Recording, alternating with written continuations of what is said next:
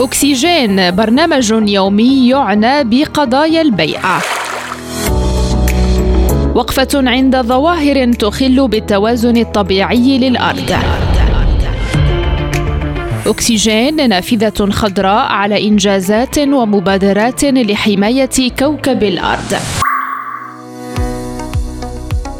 مستمعي ريم راديو أهلا بكم في حلقة جديدة من برنامجكم اليومي أكسجين تتسارع معدلات التحضر على المستوى العالمي مدن جديدة ومضيئة في كل مكان على كوكب الأرض لكن أكثرها يفتقد إلى معايير الاستدامة البيئية. الأدلة العلمية تشير إلى أن الضوء غير الطبيعي في الليل له آثار سلبية ومميتة على العديد من المخلوقات بما في ذلك المرمئيات والطيور والثدييات والحشرات وحتى النباتات.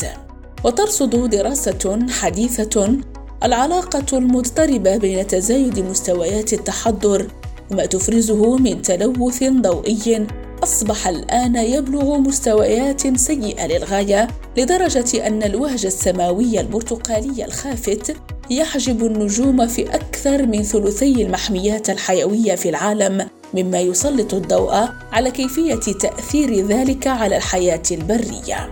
هناك نوعان من التلوث الضوئي مستمعين الأول هو السطوع الشديد بالقرب من الأضواء غير الطبيعية مثل أضواء الشوارع التي غالبا ما تجعل المدن مضيئة في الليل بشكل مبالغ فيه. ولكن بعيدا عن المدن ورغم أن درجة سطوع ضوئه أقل من صخب أضواء المدن فلا يزال هناك نوع ثان من التلوث الضوئي وهو التوهج البرتقالي الناتج عن انعكاس الأضواء الأرضية على صفحة السماء بالدرجة التي تجعل حوالي ثلث الناس على الأرض لا يستطيعون رؤية نجوم مجرة درب التبانة في الليل بسبب ضوئه.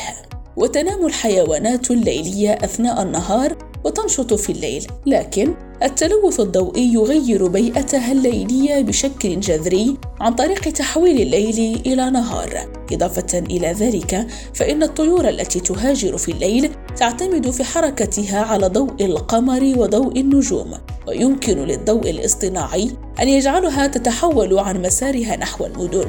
ففي كل عام مستمعين تموت ملايين الطيور بسبب تصادمها مع أبراج مضيئة في المدن.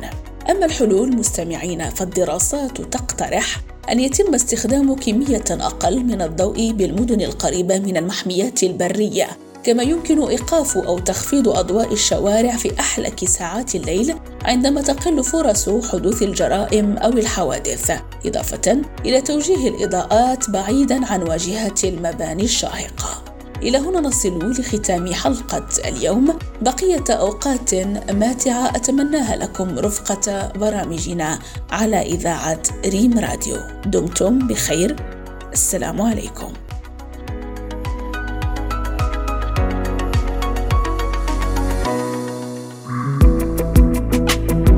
برنامج أكسجين ترقبوه كل يوم مع هاجر الراضي على إذاعة الأخبار المغربية ريم راديو.